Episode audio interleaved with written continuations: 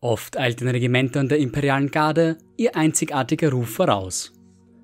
Die Todesverachtung der Soldaten von Krieg ist ebenso bekannt wie die Loyalität und Standhaftigkeit der Männer und Frauen von Cadia. Doch wenn es ums bloße Überleben geht, kann wohl niemand den Dschungelkämpfern von Katachan das Wasser reichen. Jedes Jahr werden Dutzende Regimenter auf der Todeswelt ausgehoben, um sich im Dienst des Imperators zu beweisen. Für sie ist das tägliche Überleben nur ein Teil des großen Ganzen, des Kampfes, den das Imperium unentwegt und an allen Fronten führt.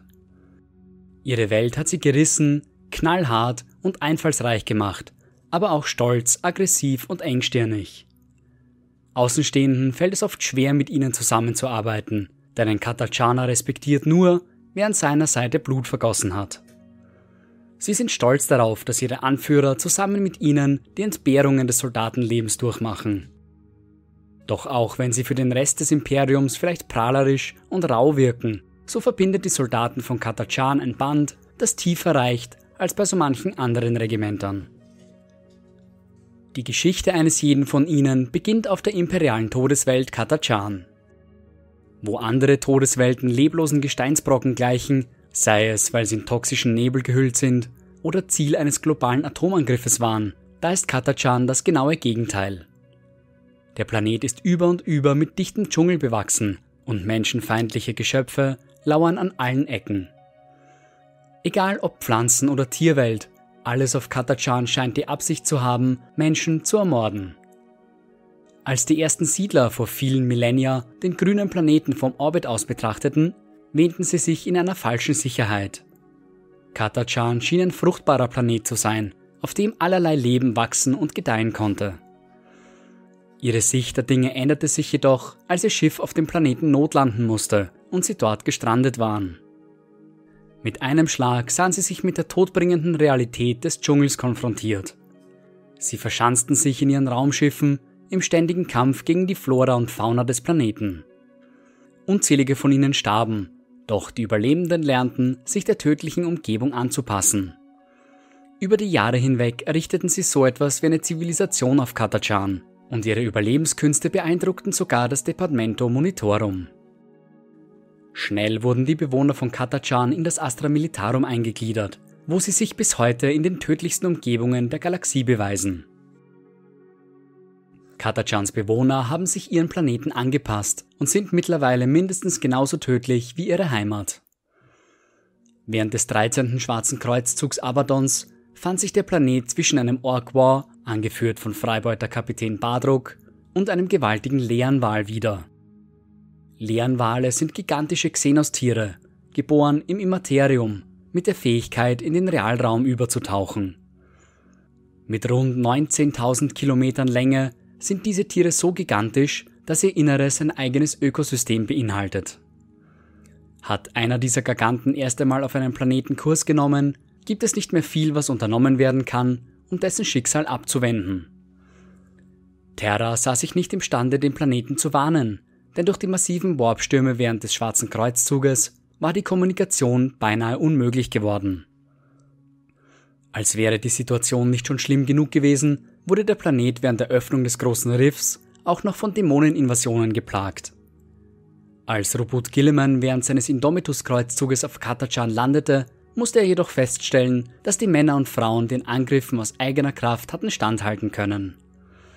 Nicht einmal die grässlichsten Kreaturen, die der Warp ausspuckte, konnten es mit den zehn Katachanern aufnehmen. Gegenwärtig geht das Leben auf dem Planeten wie gewohnt weiter, sofern man auf Katachan überhaupt von so etwas wie Gewohnheit sprechen kann. Die Bevölkerung hat sich in einigen wenigen schwer befestigten Festungen zurückgezogen, die von endlosen Brachland umringt sind. Der Dschungel wurde um diese Städte herum abgeholzt, um eine bessere Sichtlinie und damit eine bessere Verteidigung gegen Angriffe zu erreichen. Doch den Dschungel auf Abstand zu halten ist kein leichtes Unterfangen auf Katachan, denn die Pflanzenwelt wächst mit rasender Geschwindigkeit auf die Gebäude zu Flechten, Pilze und andere toxische Pflanzen zersetzten mit ihren Säften den Mörtel, der die Steine zusammenhält, während dicke Ranken und Wurzeln, Bunkeranlagen und sogar abgestellte Panzer zu zermalmen drohen. Bauarbeiten machen niemals Halt auf dem Planeten, denn kaum ist ein Ende gesichert, muss am anderen wieder von vorne begonnen werden. Wesentlich direkter als Katachans Pflanzenleben geht jedoch seine tierische Bevölkerung vor. Raubtiere rotten sich regelmäßig in enormen Horden zusammen, um die Menschen aus ihren Festungen zu vertreiben. Die tapferen Soldaten können sich nur bis zu einem gewissen Punkt gegen die Angreifer verteidigen. Danach bleibt ihnen nichts anderes übrig, als die Siedlungen aufzugeben und sich an einem anderen Ort niederzulassen. Keine menschliche Behausung auf dem grünen Planeten ist von Dauer und seine Bevölkerung ist ständig in Bewegung, um den tödlichen Gefahren zu entkommen. Die Hälfte der Menschen, die auf Katachan geboren werden, sterben bereits im Säuglingsalter und noch ein Viertel überlebt nicht einmal bis zum zehnten Lebensjahr. Jeder einzelne Tag auf dem Planeten ist ein Kampf ums Überleben und die Kinder müssen schnell lernen, sich der unwirtlichen Umgebung anzupassen. So gut wie jede Pflanze und jedes Tier auf Katachan ist auf seine eigene Art und Weise tödlich. Nicht alle von ihnen sind ausschließlich auf dem grünen Planeten zu finden, dennoch ist das Ökosystem Katachans durchaus einzigartig. Das Hirnblatt, auch als Sklavenranke oder graues Kraut bekannt, ist eine graue Rankenpflanze, die in ihrem Aussehen gewöhnlichem Efeu gleicht. Ihre Ranken enden in einem einzigen, fleischigen Blatt, dessen Unterseite mit kleinen Haken versehen ist. Streift ein nichtsahnendes Opfer am Blatt, bohren sich die mikroskopisch kleinen Fasern in dessen Haut und bleiben dort haften.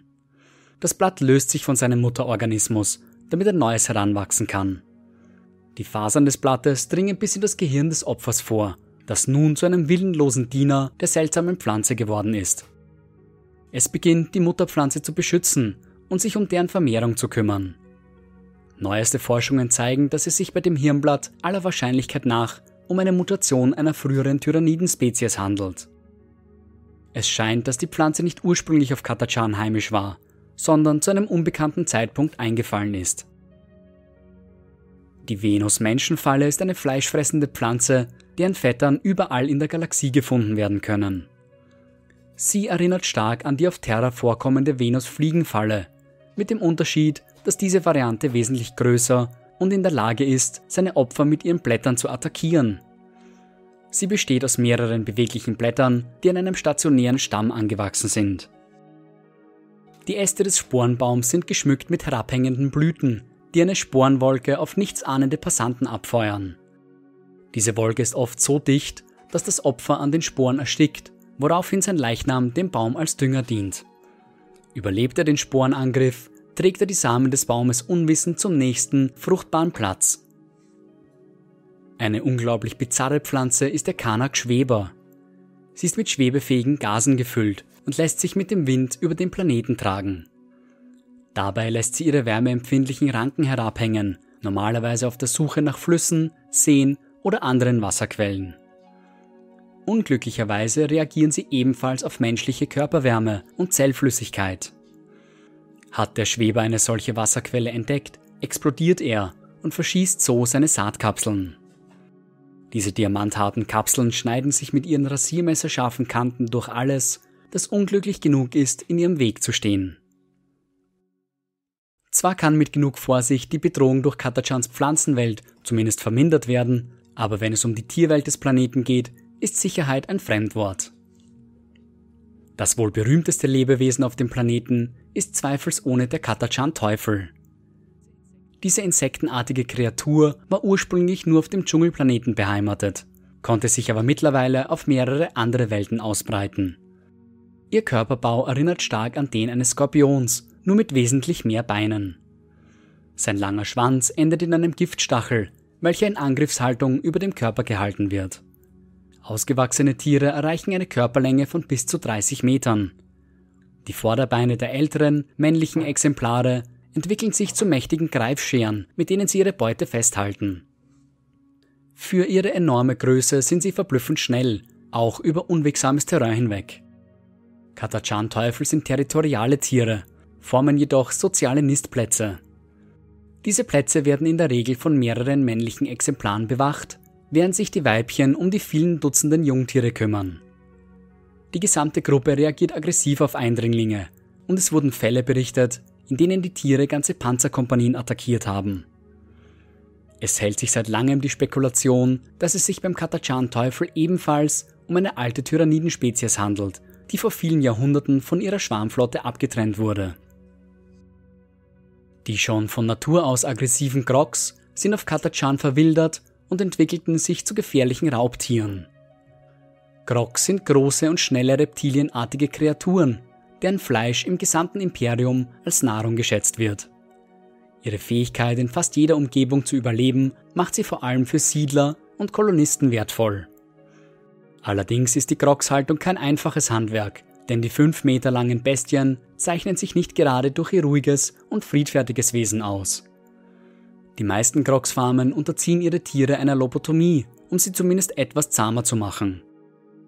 Diese Bestien dürften aller Wahrscheinlichkeit nach mit den ersten Siedlern nach Katachan gekommen sein.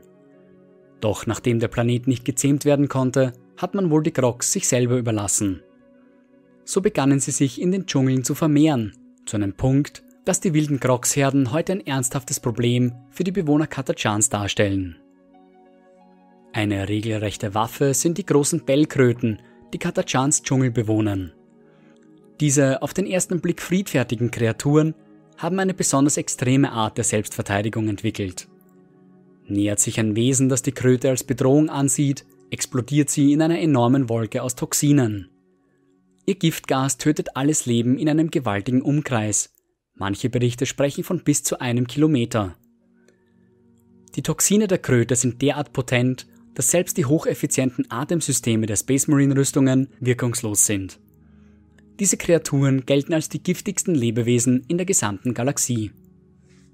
Eine besonders heimtückische Kreatur ist der Venenwurm. Er sondert ein Gift ab, das das Opfer betäubt, woraufhin der Wurm sich seinen Weg in dessen Blutkreislauf nagt. Dort angekommen legt er seine Eier ab, die sich nun in seinem gesamten Körper verteilen. Sind die Larven geschlüpft, beginnen sie ihren Wirt von innen heraus aufzufressen. Einmal im Blutkreislauf angekommen, gibt es kein Heilmittel mehr gegen den Befall durch einen Venenwurm. Auch wenn es noch viele andere Pflanzen- und Tierarten gibt, die den Bewohnern Katachans das Leben schwer machen, die meisten sind sich einig, dass die größte Bedrohung eine ganz andere ist. Der Dschungel ist eine regelrechte Brutstätte für Infektionen und Krankheiten aller nur erdenklichen Art. Unzählige Pocken und Fieberarten lauern in dem Blätterdickicht, so gefährlich, dass sie einen Erwachsenen in nur wenigen Stunden dahinraffen können. Die Milliarden Insekten des Planeten sind ihrerseits ebenfalls Träger von Krankheiten und Seuchen, sodass ein einzelner Biss oder Stich in der Regel tödlich verläuft. Mikroben schweben unsichtbar für das bloße Auge durch die Luft und ein einziger Atemzug reicht, um dem unglücklichen Opfer einen langsamen und qualvollen Tod zu bescheren. Selbst das Wasser auf dem Planeten ist verseucht, allerlei Gifte und Toxine treiben durch die Flüsse und Seen. Doch fragt man die Soldaten der Dschungelkämpfer, so würden sie es nicht anders haben wollen. Sie sind in gewisser Weise stolz darauf, in der Hölle, die ihr Planet ist, zu überleben. Die meisten von ihnen würden sagen, dass selbst der gefährlichste Auftrag, der sie in der imperialen Garde erwartet, nichts ist im Vergleich zu einem einzigen Tag auf Katachan. Man wird selten hören, dass sich ein Dschungelkämpfer über seine Situation beschwert und noch seltener, dass er seinen Kampfesmut verliert. Unentschlossenheit und einen schwachen Willen kann man sich auf dem Todesplaneten nicht leisten. Und diese Einstellung bringen die Soldaten in ihren Dienst mit. Katachaner gehören sicher zu den tödlichsten Soldaten, die das Astra Militarum zu bieten hat. Ihr Heimatplanet hat sie gestählt, körperlich wie auch geistig. Die meisten von ihnen sind im Schnitt größer und muskulöser als ihre Kollegen anderer Regimenter, was ihnen den unliebsamen Spitznamen Baby Ogrins eingebracht hat. Doch wenn einem seine Zähne lieb sind, so sollte man diesen Namen nicht in Hörweite eines Katachaners aussprechen. Da sie in der gefährlichsten und tödlichsten Umgebung aufwachsen, die man sich nur vorstellen kann, bringen Katachaner bereits alles notwendige Wissen in den Dienst am Imperium mit. Sie sind hervorragende Fährtenleser, geübt im Umgang mit einer Vielzahl an unterschiedlichen Waffen und verfügen über jahrelange Kampferfahrung. Einen besonderen Namen haben sich die Katachaner im dritten Krieg um Armageddon gemacht. Orks hatten sich in den dichten Dschungeln des Planeten festgebissen, um von dort Überfälle auf die imperialen Streitkräfte zu inszenieren. Die bloße Präsenz des Warbosses Gaskul hatte die Situation nur noch verschlimmert. Als Antwort auf die Aggressoren wurden zwei volle Regimenter der Dschungelkämpfer auf dem Planeten stationiert.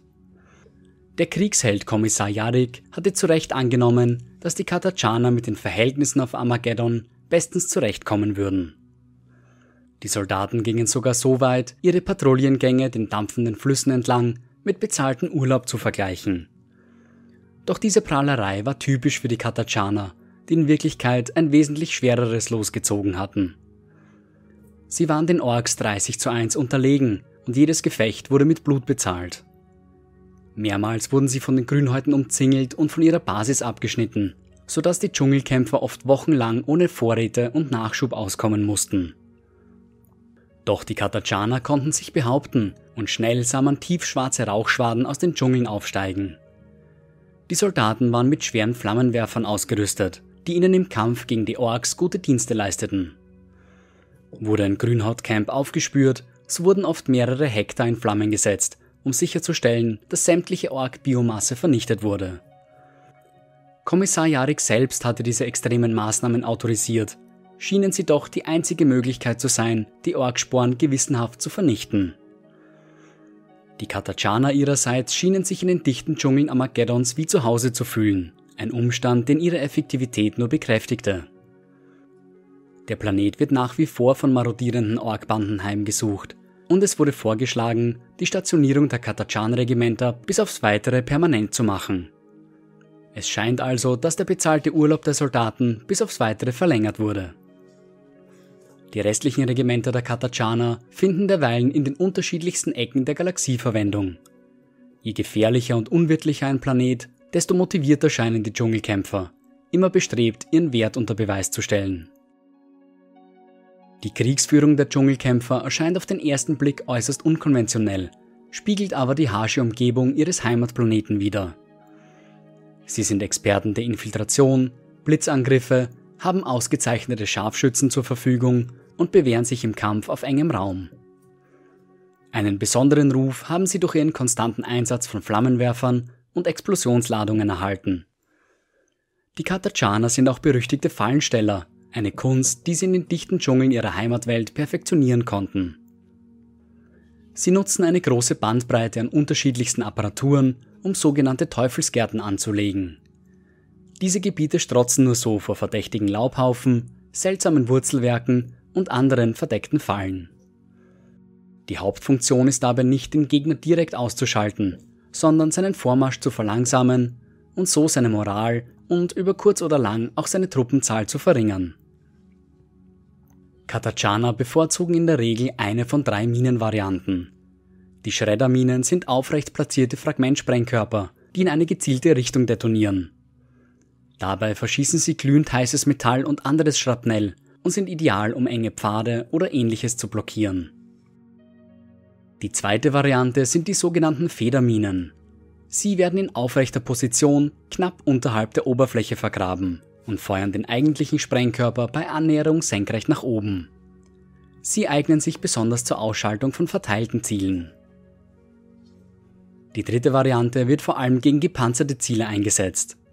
Plasmaminen stoßen hoch erhitztes Plasma aus das sich durch die meisten bekannten Panzerungen brennen kann. Ihr größter Nachteil ist ihr relativ kleiner Einsatzradius. Eine schlampig platzierte Plasmamine kann das Ziel unbeschadet davonkommen lassen. Doch nicht nur Minen werden von den Katachanern als Fallen eingesetzt, sie greifen auch auf viel primitivere Varianten zurück.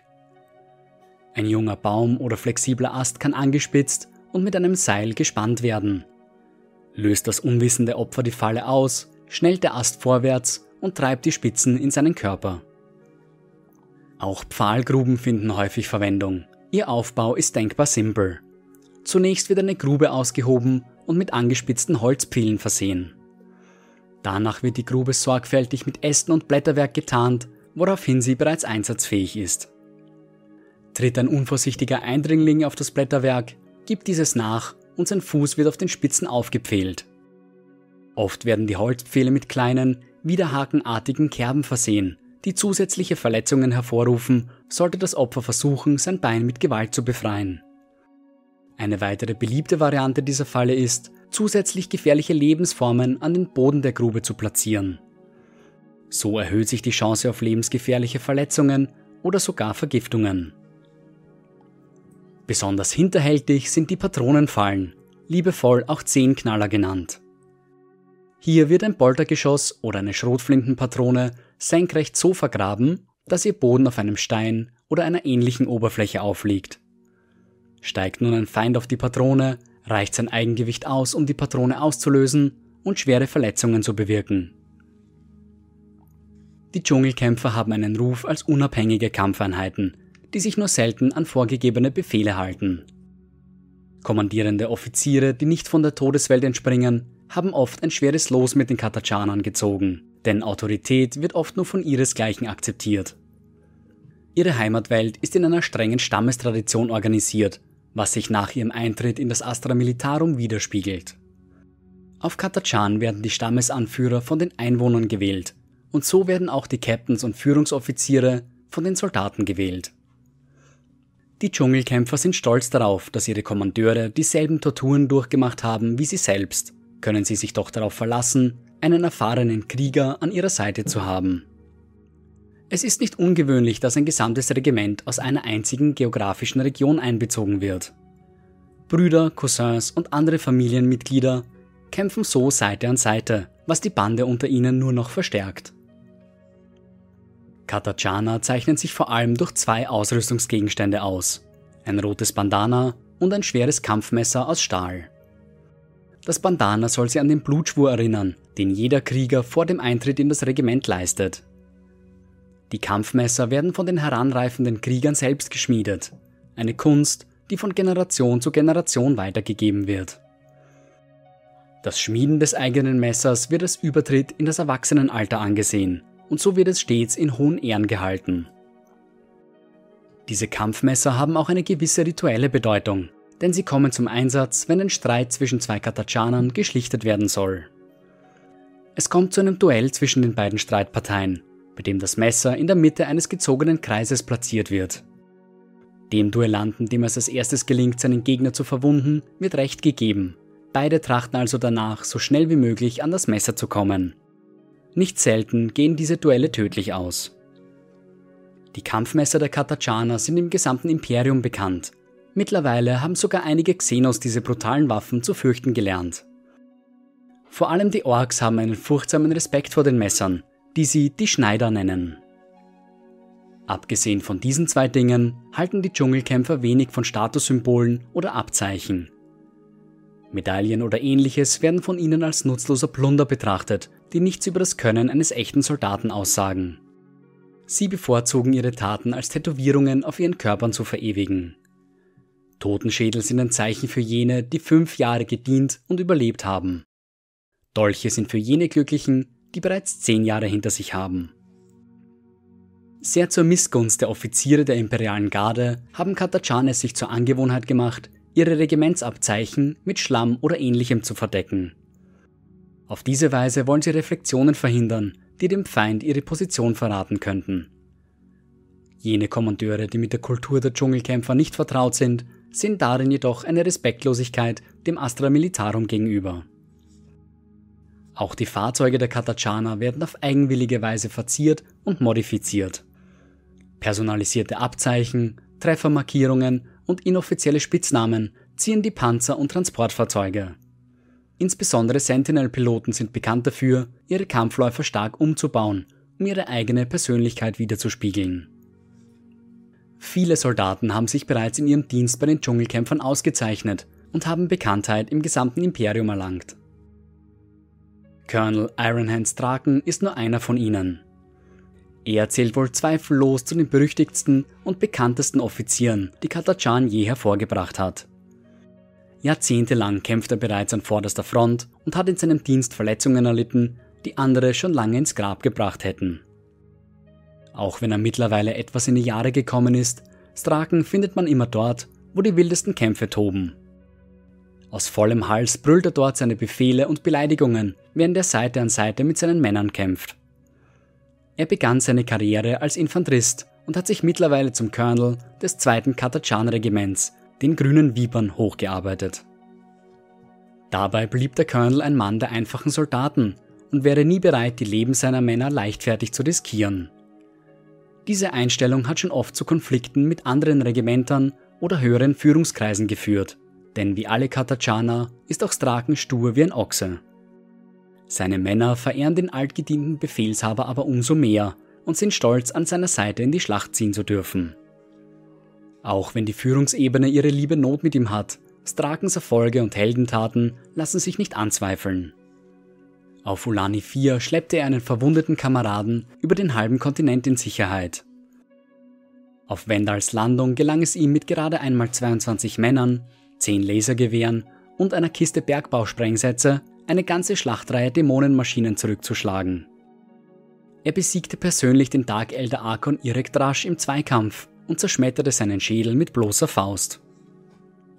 Während einem seiner Einsätze wurde Straken von einem Miral Landhai angegriffen. Das Tier riss dem Colonel den gesamten rechten Arm ab. Er ließ sich dadurch aber nicht aufhalten, ersetzte die verlorene Gliedmaße einfach durch einen bionischen Arm und kämpfte weiter. Colonel Straken ist aber nicht der einzige berühmte Soldat des zweiten Katachan-Regiments. Gunnery Sergeant Harker, der Steinzahn, gehört wohl zu den widerstandsfähigsten Kriegern, die das Imperium je gesehen hat. Seine Kameraden glauben sogar, dass die Kreatur, die Harker endgültig erledigen könnte, noch nicht geboren ist. Egal ob Schnittverletzungen oder Schusswunden, sie scheinen Harker, wenn überhaupt, nur am Rande zu stören. Für ihn sind Schmerzen und Wunden Dinge, mit denen sich schwächere Soldaten beschäftigen und für die er keine Zeit hat. Er führt ein handerlesenes Team aus Veteranen in die Schlacht, während er gleichzeitig als schwerer Waffenexperte agiert. Harker führt seinen schweren Bolter, den er liebevoll Payback getauft hat, mit ebenso einer Leichtigkeit wie andere Soldaten ihr Lasergewehr. Er lebt für den Kampf, so weit, dass seine Kameraden der Meinung sind, es sei das einzige, das Harker wirklich beherrscht. Es gibt keinen Aspekt des Krieges, den der Hühner nicht beherrschen würde.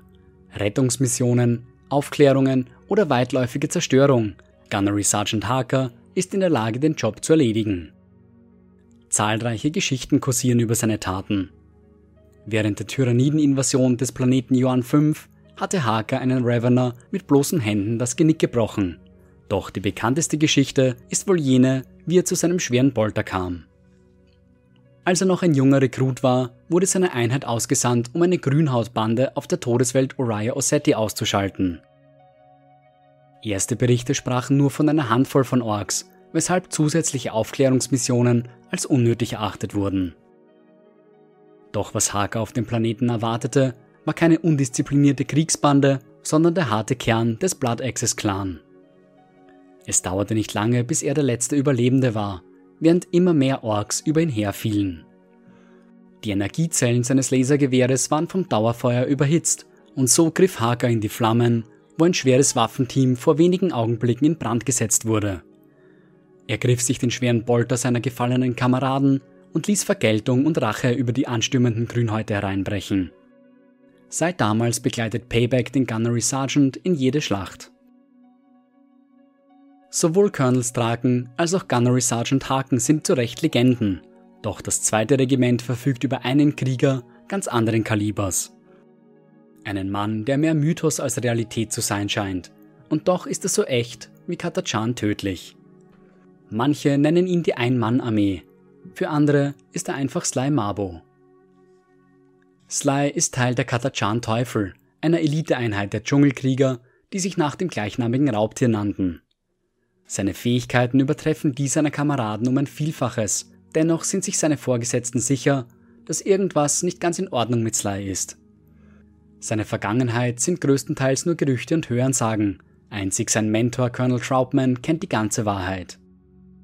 Es heißt, Sly sei einer von zehn Brüdern, die allesamt im 12. Regiment gedient haben. Sie wären zum Kampf gegen den Ork Warboss Urgok auf den Planeten Risa geschickt worden und es heißt, das gesamte Regiment sei dabei ums Leben gekommen.